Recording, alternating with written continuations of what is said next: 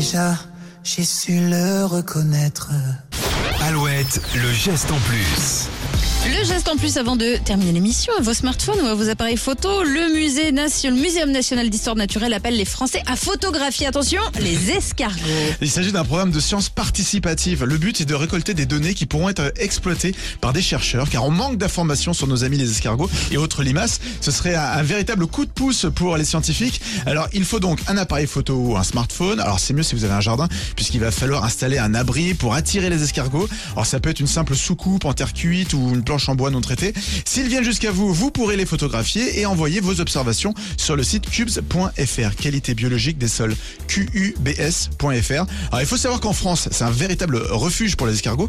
Près de 700 espèces différentes ont été comptabilisées et un tiers de ces espèces présentes en France n'existent nulle part ailleurs.